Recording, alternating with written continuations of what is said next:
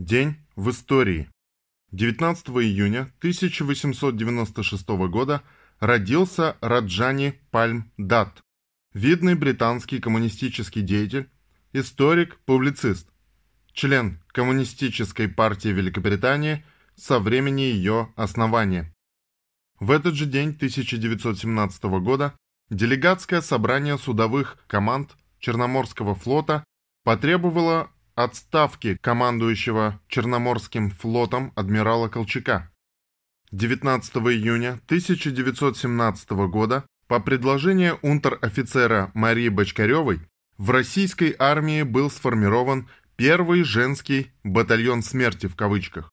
В обращении Московского женского союза говорилось «Женская рать будет тою живой водой, которая заставит очнуться русского богатыря».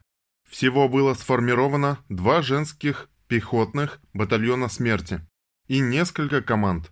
В них вошли более трех тысяч женщин. Один из этих батальонов оказался в числе последних защитников Временного правительства в дни Октябрьского переворота в Петрограде. В январе 1918 года женские батальоны формально распустили, но многие их участницы продолжили службу в частях белогвардейских армий. На то, что в числе защитников Зимнего дворца был женский батальон, сформированный при правительстве Керенского, указывают многие источники, в том числе и Подвойский. Цитата. «Несколько минут колебания обреченных. Наконец, женский батальон инстинктивно принимает решение сдаться». Конец цитаты. В этот же день 1919 года Постановлением Наркомата просвещения был создан Российский гидрологический институт в Петрограде. 1943. Никогда вам не понять наших матросовых. Это трепетом сердца живого. Наш матросов закрыл пулемет. Никогда своего рядового не забудет советский народ. В том огромном людском сонниче, которое с огнем и мечом рвалось на восток, не нашлось ни одного комбатанта, который бы в бою поступил так, как Александр Матросов. Ни одного.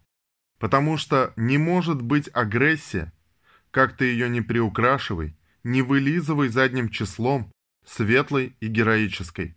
Она всегда будет подлая, коварная, нечеловеческая. А отсюда и повальная атрофия человеческой нравственности, они не способны разглядеть подлинную высоту духа и высочайшее мужество за готовностью настоящего русского советского человека следовать древнему завету отечественного воинства. Сам погибай, но товарища выручай. Никогда вам не понять наших матросовых, даже не пытайтесь. 19 июня 1943 года Указом Президиума Верховного Совета СССР гвардии рядовому Александру Матросову посмертно присвоено звание Героя Советского Союза. 19 июня 1945 года инженеры Горьковского автозавода представили Иосифу Виссарионовичу Сталину новый легковой автомобиль ГАЗ-М-20 «Победа». 28 июня 1946 года началось его серийное производство. Ну, и всем известная байка. Изначально машину хотели назвать «Родина», но Сталин забраковал его название, задав всего лишь один вопрос. Ну и почем будете Родину продавать? В этот же день 1953 года в США на электрическом стуле казнены ученые-коммунисты, муж и жена, Этель и Юлиус Розенберге.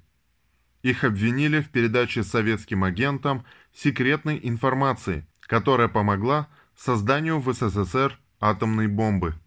22 августа 1966 года экспертиза в США показала, что доказательства вины супругов Розенбергов, казненных за шпионаж в пользу СССР, были поддельными. Насколько нам известно, свои принципы США не меняют и до сих пор. 1963. Мы были первыми. Полет на Марс автоматической станции Марс-1. Первый в истории космический аппарат, выведенный на траекторию полета к Марсу. Марс-1 – автоматическая межпланетная станция второго поколения программы Марс. Космический аппарат предназначался для проведения научных исследований Марса с полетной траекторией, передачи информации о межпланетном пространстве и о пространстве около Марса. Специально к запуску был построен мощный радиотехнический комплекс дальней космической связи. За траекторией полета станции следил также телескоп Крымский астрофизической обсерватории диаметром 2,6 метра. Полет Марс-1 дал новые данные о физических свойствах космического пространства между орбитами Марса и Земли, об интенсивности космического излучения, напряженности магнитных полей Земли и межпланетной среды, о потоках ионизованного газа, идущего от Солнца, и от распределения метеорного вещества. Космический аппарат пересек два метеоритных потока. За время полета космический аппарат Марс-1 по межпланетной траектории с ним был проведен 61 сеанс радиосвязи. При этом был получен большой объем телеметрической информации, и на его борт передано более 3000 команд.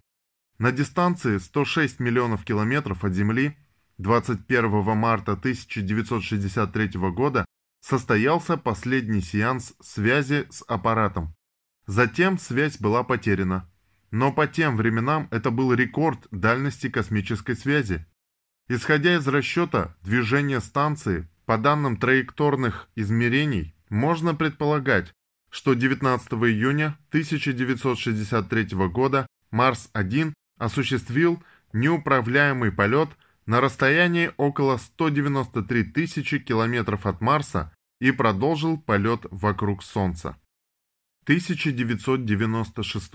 В ходе президентских выборов на пике противостояния Зюганов-Ельцин при выходе из здания правительства России были задержаны шоумен, организатор рекламной кампании «Голосуй, а то проиграешь» Лисовский, ныне член Совета Федерации, и помощник Чубайса Евстафьев с коробкой из-под ксерокса, в которой находились полмиллиона долларов явное свидетельство незаконного финансирования избирательной кампании Ельцина, которое было проигнорировано Генпрокуратурой.